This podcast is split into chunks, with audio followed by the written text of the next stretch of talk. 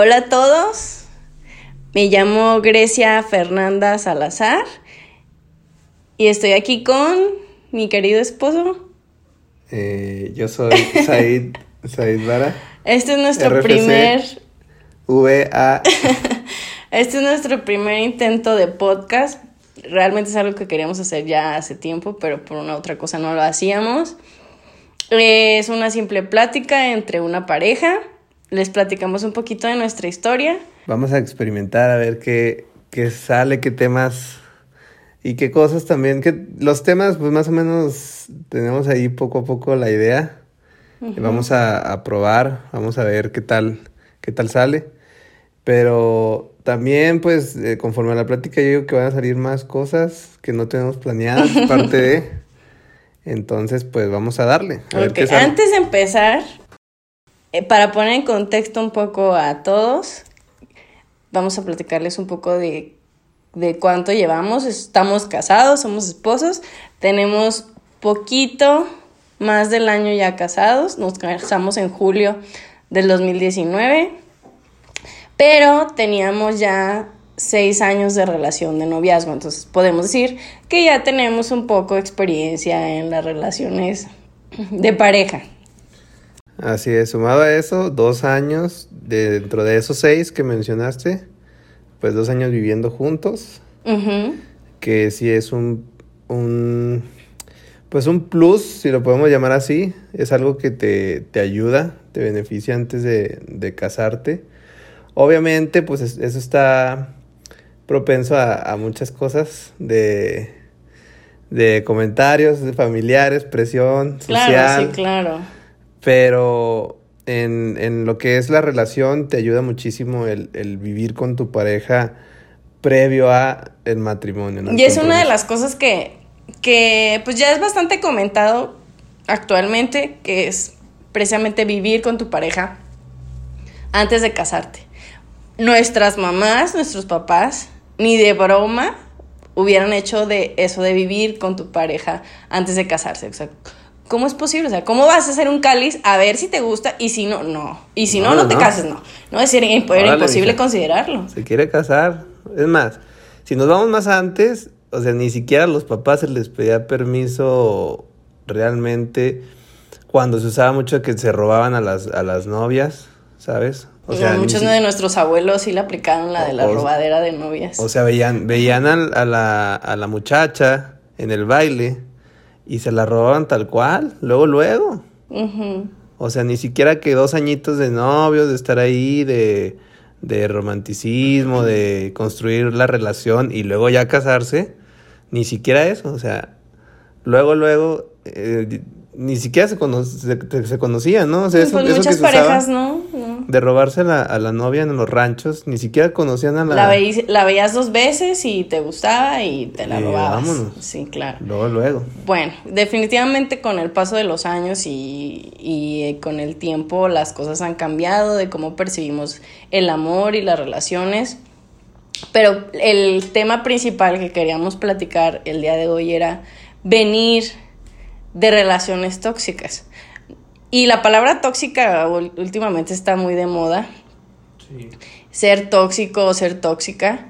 Y en nuestro caso, antes de hacernos novios, venimos los dos de unas relaciones tóxicas, y cada una en, en un diferente contexto, de diferente forma a llamarlo tóxico, pero no eran relaciones fructíferas.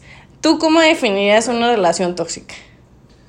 Bueno, una relación tóxica, como, como decías tú que me llamó la atención que dijiste que ya está de moda, pues eso sí, sí es cierto, ¿no? Ya está muy de moda. Y ya hasta las personas tóxicas, o sea, en una relación, ya hasta les, a veces hasta les da orgullo ser Sí, tóxico y bromean con, ay, sí, Sí, soy yo soy tú tóxico". súper tóxica, sí, Ajá, razón, sí. sí. Como si fuera algo normal, ¿no? Como si fuera algo de lo cual Sentirse orgulloso. sentirse bien, orgulloso. Claro. Pero, pero no, yo, yo defino a una persona tóxica como una persona en la que le, a la que le ganan los celos. Yo digo que el, el- la base del, del ser tóxico es, son los celos. Obviamente también tiene que ver el, el carácter y otras cosas. Pero los celos, ese sentimiento negativo tan, pues, tan difícil, tan complicado de canalizar y de controlar, eh, es lo que da origen a, la toxicidad en una pues, relación. Pues, finalmente la, emoción que está detrás de los celos es la tu propia inseguridad. tu inseguridad te genera eh, más los celos. Más abajo sí está la inseguridad. Eh, pero bueno, yo digo que eso, eso es una persona tóxica, una persona que está, no está segura de sí mismo y necesita eh, sentirse amado todo el tiempo, por una parte, y por otro lado, controlar a la persona, a su pareja, para que no lo vaya a dejar, o no lo vaya a ser infiel, o, o, todas esas cosas que se imaginan. Este, y pues yo así lo, lo defino, una persona tóxica. Cuando decimos que venimos los dos antes de ser novios, que fue ya hace muchos años, ya casi ocho años, siete años, es, eh, veníamos de relaciones difíciles, además de que pues por la edad que teníamos, ¿qué, ¿cuántos años teníamos? Uf, pues como 19. Pues yo supongo que sigue siendo una edad en la que aún estás descubriéndote a ti mismo y que reflejas tus propias inseguridades en, en otras personas. Pues claro. Ah, entonces, añadido a eso, que yo duré con esa persona menos del año y con ese año tuve suficiente para saber lo que no quería en una futura relación. Y fue eh, de tal manera que aprendí lo, que tenía que aprender en esa relación.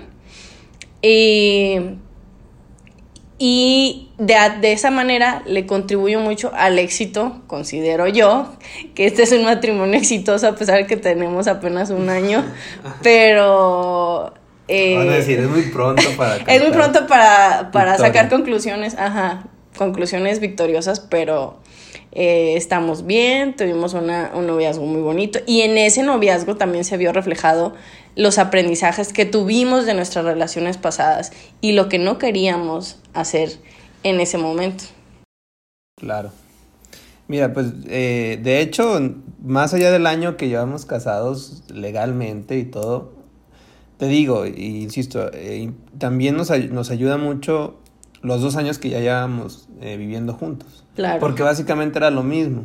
O sea, básicamente decíamos lo mismo. Lo único diferente ahora, pues es que ya hay un, compromiso eh, legal y delante de Dios de, nuestro matrimonio. Pero en cuanto a cómo funciona la relación día a día, que es lo complicado, el día a día, es ahí donde, donde nosotros ya sabíamos qué queríamos y ya sabíamos este, que éramos. Que éramos. Como persona tal cual. Exactamente. Bueno, entonces, antes de, de adentrarnos más al tema de lo de venir de relación tóxica, danos un ejemplo, amor. Sí. De tu relación tóxica, ¿cuál fue el momento más tóxico o crítico de tu relación que dijiste, no quiero esto en esta ni en futuras relaciones?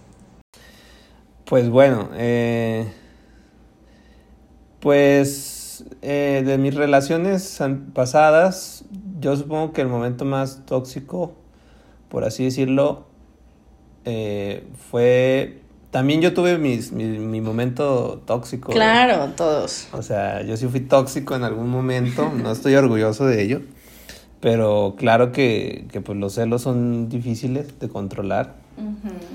Y pues no recuerdo exactamente el momento, el cómo, este, sino que simplemente hasta me, cachetearon. Y eso fue en la, en la primaria. O sea, fíjate, desde la primaria. Desde la primaria existía la toxicidad. De... Yo ni, de, ni en la primaria ni de broma pensaba en...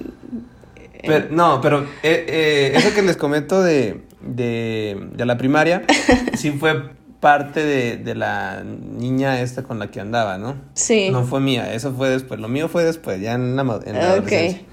Pero me acordé de esto de la primaria porque la novia que tenía eh, me cacheteó. Todo por un malentendido, por tóxica, por creer que, que estaba hablando con, con otras compañeras del grupo. Porque pues eres un niño, estás en el recreo, estás cotorreando, estás jugando. Y resultó que de repente la noté molesta, ¿no? Típico, típica escena de toxicidad. Ah, serio, la persona, ya sea el novio o la novia serios, tú le preguntas qué tienes, nada, y que no sé qué, y de repente te voltea la cara, te tuerce la boca y se va, ¿no? Y yo al momento de ir a corretearla para preguntarle bien, pues, qué, qué estaba pasando, yo, un niño de, no sé, 11 años, 10 años, 11 años, pues todavía ni sabía qué onda. Entonces, de repente se voltea una cachetada, la niña. Loco. Una cachetada. Y ya me dice, no, es que tú, que con aquella que te vi, que no sé qué. Pero, pues, ni siquiera pasó nada, o sea, eran la Pues primaria. finalmente eran niños, ¿no? O sea, muchas cosas siendo niños no lo entiendes. El problema viene bueno. es cua- cuando eres consciente de que, de que haces, estás haciendo algo mal y aún así lo haces. De A niño ver, no tienes pero esa aquí entra, conciencia. aquí entra otra pregunta, porque los que nos escuchan pueden decir, pues es que eso es una escena de, de escena, perdón, de celos, no es una escena de toxicidad o de una relación tóxica. Entonces aquí va la pregunta, ¿siempre el ser tóxico o el que una relación sea tóxica eh, lleva de la mano a, los celos o puede ser diferente? ¿O son cosas, pueden Pues ser más- cosas aparte? Yo siento que más que llevar de la mano a los celos, lleva la de la mano la inseguridad. O sea, en el caso de la niña, pues es muy, siento que a este punto es muy difícil que- emitir un juicio sabiendo la situación que eran finalmente niños. Pero si hubiera pasado esa misma escena siendo eh, adultos o jóvenes adultos, pues estás consciente que estás haciendo un, un pancho, una inseguridad. Y en vez de decir, explícame qué es lo que está sucediendo. En, vez de nada más llegar y golpear. Pero entonces, esa escena, esa escena que te platiqué de la primera, ¿sí se considera una escena de una relación tóxica o simplemente fue un arranque de celos? Porque también lo que yo, yo creo es que la toxicidad tiene que ver mucho con la comunicación. O sea, que una relación se vuelve tóxica por la falta de comunicación y por la abundancia de orgullo también. Mm, ok. Porque, por ejemplo, acá pues pudo- pueden decir los que nos escuchan, pues eso no, no es tóxico, pues una niña de esa edad pues simplemente tuvo un arranque de celos y ya, ¿no? Y por eso me cacheteó. Claro. Pero ahí va el que yo le pregunté, o sea, yo estaba bien y yo le pregunté, ¿qué pasó? ¿Qué tienes? Y si hubiera habido una buena comunicación, o si la niña me hubiera dicho, ¿sabes que Pues vi esto y lo otro, pues le hubiera Explícame. explicado y todo, ¿no? Y ya se hubiera arreglado pero dejó que, que sus, su orgu- bueno, sus ideas este, y su orgullo tal vez, no sé, le, le pudieran más que ni siquiera me preguntó y, y me cacheteó. O sea, claro, claro que a partir de eso creo que cortamos y ya, o sea, no, no fue nada, fue, no pasó de ahí. Pero, pero va de la mano eso, que muchas veces no es nada más el arranque de celos y ya lo que origina una escena de toxicidad o, o que la, una relación se vuelva tóxica, sino también tiene que ver mucho la comunicación, el, el que si te preguntan, oye, ¿qué tienes, mujer? De verdad lo digas. De verdad lo digas, o sea, ¿qué, qué les cuesta? ¿Qué les cuesta decir, sabes qué, pues es, es esto? Claro. No. Antes de, de avanzando más el tiempo de niños, antes de nosotros ser novios, de ser pareja, o sea, y te- de tener una relación complicada, yo no sé si puedo yo llamarla relación tóxica, pero la relación que yo tenía sí era una cosa horrible, o sea, siempre me sentía Severa. mal, severa, o sea, era un problema, o sea, realmente era un problema y todo el mundo lo notaba, o sea, yo siempre estaba mal, yo siempre me sentía triste, eh, todo el tiempo estaba llorando, muy insegura, dejé de subir fotos, dejé, de subir selfies porque me decían que no, ¿cómo es posible que las subas? Si yo te digo que eres bonita, con mi opinión te basta, ¿para qué necesitas que otros te lo digan? Eh, no hables con hombres, mi carrera la carrera que está estudiando es una carrera donde mayormente hay hombres. Entonces era un conflicto horrible porque eran trabajos en equipo que tenía que hacer con hombres y era un problema para, para el sujeto porque pues ya se le figuraba que yo andaba haciendo no sé qué mil cosas y finalmente me provocaba conflictos en la escuela, en mi casa, conmigo misma y entendí después de muchas veces intentar dejar esa relación, lo que no quería, y a eso le atribuyo el éxito de nuestro noviazgo. Porque, por supuesto que no, no somos una relación perfecta, ni, ni la mejor tampoco, pero sabemos comunicarnos, y es lo que decías tú. Hay que, en una relación hay que aprenderse a comunicar. Claro. Y hasta este punto siento que hemos sabido sobrellevar las situaciones que se han presentado. Mira, también es una, es una cuestión que aunque mucha gente no lo, no lo acepte, es, es una cuestión de decisión, ¿sabes? O sea, cuando llegas a un grado de madurez eh, mental, no, no físico, un grado de madurez mental, eh, de ti depende mucho el cómo te tomes las cosas, ¿no? El, el que puede más, el, una pelea por, por una cosa de celos, un arranque o algo así sencillo que te va a durar una semana o tres días. Que es desgastante, es desgastante estar peleando. Sí, muy claro, desgastante. Este, vuelvo a tomar el tema del día a día, ¿no? Que muchas veces es lo que no, no se ve en una relación, ¿sí? Siempre hay que pensar en una relación cuando la tomamos como ejemplo o, como cuando queremos opinar, pues no vemos la parte del día a día, que es realmente lo importante.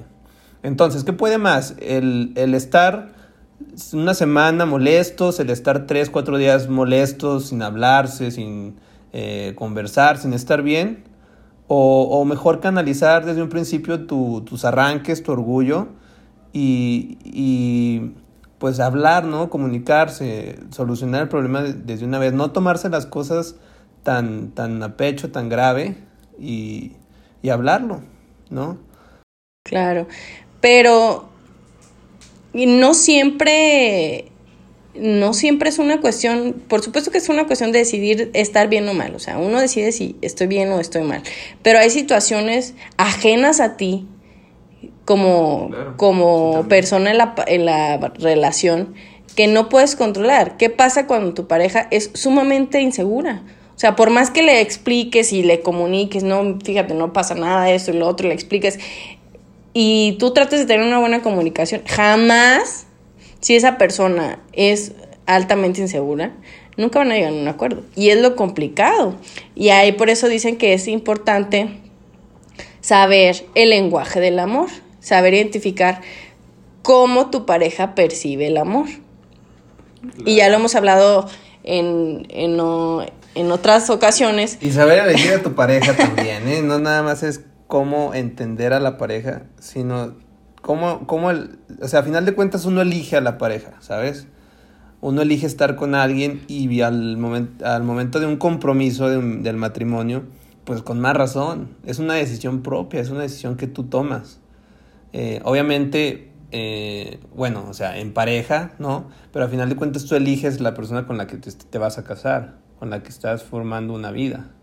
Es de las pocas. Entonces, si tú no toleras a, una, o más bien tienes una persona, una pareja tóxica en exceso, que en lugar de construir la relación la deteriora, pues analiza si, si es la persona indicada para ti. Y si sí, pues a que vas a trabajar en ello y vas a vivir con ello. O sea, obviamente la persona tiene que también poner de su parte, la persona tóxica y todo, pero a final de cuentas, lo que, a lo que voy es que lo que nos funciona a nosotros es que yo, el, yo te elegí como mi, como mi esposa porque sé que no eres súper mega tóxica. ¿sabes? o sea, súper mega. Pues bueno, todos tenemos un grado de, toxicidad en algún momento, ¿no? Claro. Eh, como que viene en el ADN, ¿no? no sé. O algo, pero, pero el chiste, te digo, es, es canalizarlo, es eh, saber trabajarlo, saber que con comunicación, con con las cosas positivas de la relación, con todo lo bueno que tienes, te ayuda a que las cosas malas o, los arranques de, de eh, pues no sé, negativos, pues sepas, sepas cómo controlarlos y cómo llevarlos con tu pareja. Claro. Ahora, ¿qué, teniendo en cuenta eso, qué dejó en ti tu última relación tóxica? O sea, ¿lo, ¿Lo cambiarías? ¿Cambiarías ese mm. momento? No lo si, si hubieras tenido la opción de vivirlo o no. No. ¿Lo cambiarías? Va a sonar muy trillado, pero, pero es este parte del, del que no sabes si, si, si las cosas y tu pasado hubiera sido diferente, tal vez tu, tu presente no sería como es, ¿sabes? O sea, sí, tiene que ver eso y sí es cierto. Eh, si, yo, si yo algo de mi pasado, mis relaciones pasadas, pues no, no las cambiaría. A final de cuentas, por más que haya habido cosas negativas, pues se, aprendo de ello, ¿no? Pues, eh, algo que me ha funcionado mucho es eso, que yo, yo me considero una persona tóxica, no en exceso, pero, pero sí me considero una persona celosa, una persona complicada o impulsiva, por así decirlo. Okay. Ya, pues obviamente vas creciendo, vas madurando, vas viendo la vida de diferente manera y, y sabes qué cosas, con qué cosas quedarte y con qué cosas no. Entonces, yo antes sí era muy impulsivo, muy, muy tóxico, muy celoso. Sí. Entonces, el, el que yo haya sido así en el pasado y el que haya tenido las experiencias que tuve, pues me ayudan a ahorita en el presente saber qué es lo que ya no quiero, como tú dices, saber qué es lo que quiero y lo que ya no quiero. Entonces, sí te ayuda el bastante el, el pues la experiencia, ¿no? De todo tipo, de que te toque convivir, convivir con, con personas eh, complicadas, con personas de diferentes, con diferente carácter y todo, ¿no? Pero no, no cambiaría, no cambiaría nada de, de mi pasado, de mis relaciones pasadas, porque a final de cuentas, a hoy en día, con, con, con la madurez mental que siento que tengo, mm, valoro y aprecio eso, porque sé que aprendí, aprendí lo mejor y aprendí algo. Es que dicen que hay muchas personas son el viaje, no el destino. Es, y es una, una frase bastante trillada, pero es totalmente real, es real. O sea, yo tampoco cambiaría para nada el... Por más, que, por más que la hayas pasado... por más que la pase horrible, jamás la cambiaría, porque aprendí muchísimas cosas y agradezco hasta este momento... Pues mira, hay, cuestiones... Lo que viví gracias a esa persona, malo o bueno, pero aprendí muchísimo de mí misma, lo que quería, lo que no, y, y, y aprendí cómo me gusta ser amada, cómo, cómo me gusta que me amen y cómo me gusta amar. Entonces, jamás lo cambiaría. Eh, siento que es una etapa que tienes que vivir para entender lo que necesitas en tu vida. Un poquito de toxicidad en tu vida para saber qué es lo que quieres y lo que no, ¿verdad? Claro. Sí, claro.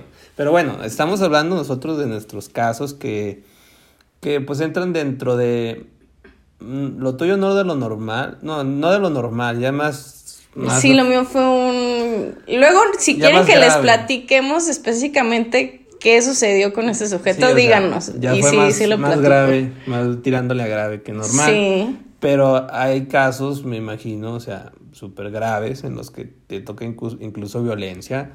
Y tú crees que, por ejemplo, si a ti te hubiera pasado que el, estar pues, en esa relación tóxica hubiera llevado a que sufrieras de violencia física, ¿Seguirías diciendo ahorita con tanta calma que te sirvió y que no cambiarías nada? Híjole, no sé, no creo. O sea, también depende de eso, ¿no? Y es totalmente válido que una persona pues se quiera olvidar realmente de una relación pasada, tóxica, si, le, si llevó a, a cosas más severas y más graves. Más allá que violencia psicológica, violencia física, es otro nivel. Claro, es otro nivel, ¿no? Nosotros pues a nuestro nivel, a, lo que nos tocó vivir. Aprendimos lo que teníamos que aprender. Exacto. Y no lo cambiaríamos. Para nada. Para nada. Bueno, ¿cómo? Ahora, ¿qué fue lo que aprendiste de esa relación? Pues ya lo medio comenté. Aprendí a. Aprendí a. a ser más maduro en cómo tomo las cosas, a no ser tan impulsivo. Aprendí a canalizar mis, los arranques, este, el tener peleas constantes con tu pareja. Siento yo que si, si tienes una relación tóxica y llevas dos, tres años con tu novio o novia y, y sigue siendo igual, o sea, se siguen tomando las cosas que te dice el otro enojado igual, pues realmente no, no están aprendiendo de, o no estás aprendiendo nada. Es que sabes que también qué pasa. De lo malo se aprende, ¿sabes? O sea, no, sí, claro, pero ¿sabes qué pasa? También en una relación así de larga, dices tres, cuatro años, se vuelve una muy bonita costumbre. O sea, es, es, es delicioso, me imagino, estar en conflicto y luego tener esta sensación de nos arreglamos y todo es amor y dulzura y esperanza y somos la mejor pareja y nos amamos eh, eternamente. Y luego pasan dos días y otra vez el conflicto y, y muchas personas siento y parejas siento que son adictas a ese sentimiento de volver y reconciliarse, pero eh, es una es un círculo vicioso que es muy difícil de romper y es una muy bonita costumbre. A final de cuentas está, está en uno el, el, trabajar en eso, ¿no? Muchas veces queremos que la persona, la, tu pareja sea la que cambie, sea la que, eh, sea la que cambie de modos, que reconozca las cosas, etcétera, sus, sus problemas, etcétera, lo que, lo que te molesta, lo que origina discusiones. Pero también yo siento que aunque suena muy trillado, es, es de uno primero analizarse porque, como dije, todos tenemos cierto grado de toxicidad. Yo no sé si todos los que nos escuchan, el tóxico, porque siempre hay alguien más tóxico que el otro, el tóxico sea su pareja o sea ellos mismos, ¿sí? Pero siempre hay que trabajar en, en uno mismo, por más que tú seas a lo mejor bien tranquilo, bien alivianado, que no busques problemas y tu pareja sea súper explosiva, celosa, eh, dramática o dramática, ¿sabes? Mm. De todos modos, aún así en esos casos, tú tienes que aprender a canalizar las cosas, a tomarlas de diferente manera y también a saber decir no, sí, o sea, al final de cuentas, le digo, la decisión está en uno. Si tú tienes una relación súper mega tóxica en la cual te estás quejando y quejando y te está desgastando eh, y no te está haciendo bien, pues ¿por qué sigues ahí? Claro. Es difícil, les digo, es una muy bonita costumbre a la que, cual es difícil desapegarse. ah, no, eh, pero siento que el primer paso es la conciencia, o sea, soy consciente de que esta relación no hay algo que no está bien, hay algo que no me hace sentir bien ni a mí ni a mi pareja. Por ejemplo, eh, eso que te decía, ah, ok, me quejo mucho de, de, de mi pareja porque es súper tóxica y todo, pero, pero, pero no puedo cortarla, o no sé, la quiero más, o cuáles son las frases que usan de...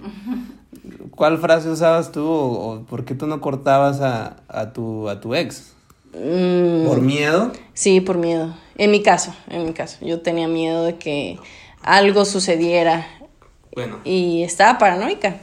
Sí, pero, yo estaba consciente o sea, desde un principio, desde que empecé a ver esas alertas rojas, esos pequeños signos de que algo estaba mal, yo estaba consciente de que no quería estar ahí y por más que me trataba de alejar, esas personas te arrastran y te envuelven, es que, te envuelven una burbuja. Es que una cosa es ser, tóxico eh, y otra cosa ya es ser un, estar obsesionado o no sé.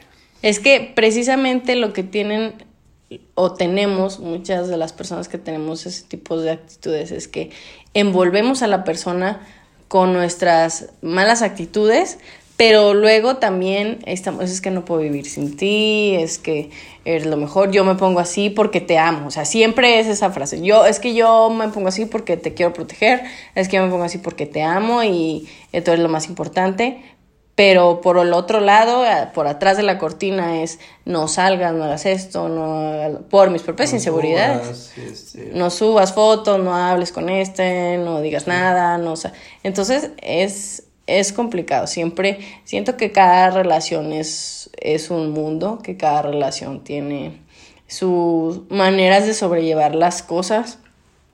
Pero definitivamente sí hay, sí hay cosas que podemos hacer para ayudar a mejorar la relación entre los dos. Claro, o sea, por eso, si no estás dispuesto a terminar esa relación tóxica, sea por miedo en casos severos, sea por, eh, pues que se hace algo cotidiano, ¿sí? Que no sepas estar solo, que no sepas vivir sin esa persona, etcétera. Independientemente de que no lo cortes, a pesar de que te quejes o sepas que es tóxico y, y todo eso, pues entonces aprende tú, si vas a seguir con esa persona, aprende, pon de tu parte entonces para canalizar y trabajar tú a lo mejor tú, más que esa persona en, en, a la hora de las discusiones, ¿no?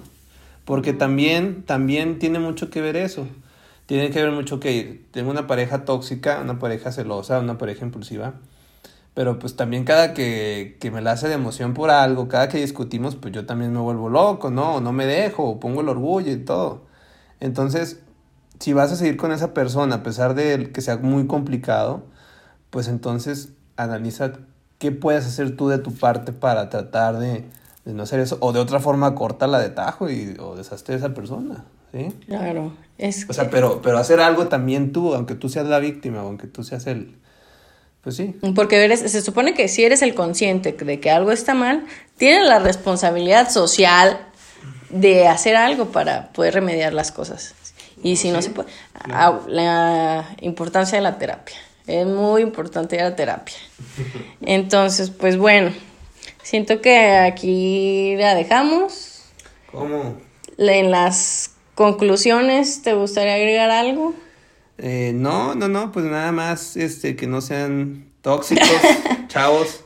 Este, me, me acordé mucho de, de que hace poco estuvimos eh, platicando con, con unos primos de, de Grecia que están chavos y que, ah, tienen, amigos también chavos, ¿no? De 17, 18 años, 19 años, que es cuando andas, este, pues, que con la novia y luego eres más tóxico, uno u otro es tóxico de ley por la inmadurez mental que tienen, etcétera.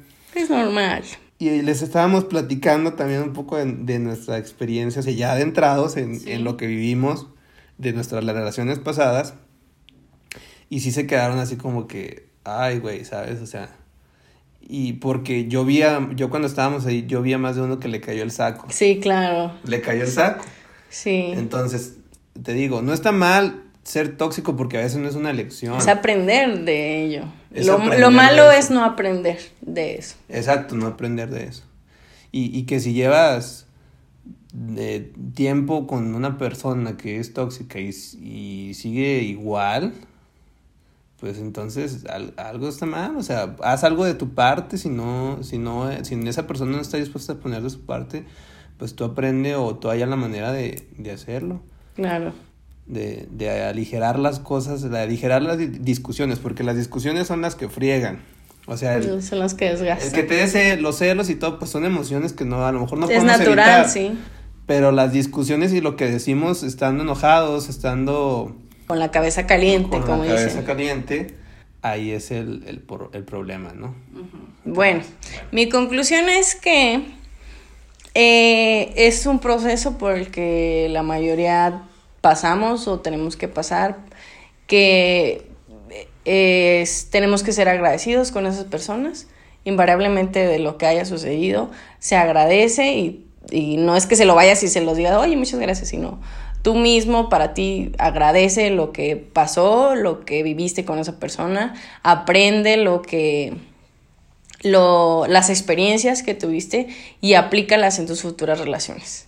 Que no hay nada más bonito y más delicioso que llegar a tu casa o ser el final del día y estar tranquilo, estar en paz sin la necesidad de estar preocupado o preocupada porque es sientes que tu pareja está pensando en otra persona, que, que te está haciendo infiel, que, que, si subió una foto, que se una foto, si no, que si sus amigos, que si no, no hay nada más delicioso y más rico que disfrutar de una relación sana, sin inseguridades. Bueno, pues ese es, es nuestro, nuestro punto de vista. Nuestro punto, muy, muy opinión, en nuestra primera plática que pues ya, o podcast, y lo podemos llamar así, no sabemos no tenemos nombre para esto. Si ustedes tienen nombre que, que nos quieran recomendar para, para ponerle a esto que hacemos de platicar en pareja, pues mándenosla por ahí o escríbanos. Y pues bueno, les deseamos un muy feliz día, disfruten la vida. Mucha paz. Sean felices, cuídense del COVID. Y les deseo mucha paz en el alma y en el corazón. les mandamos polvitos, les, les mandamos polvitos de tranquilidad emocional. cuídense. Bye.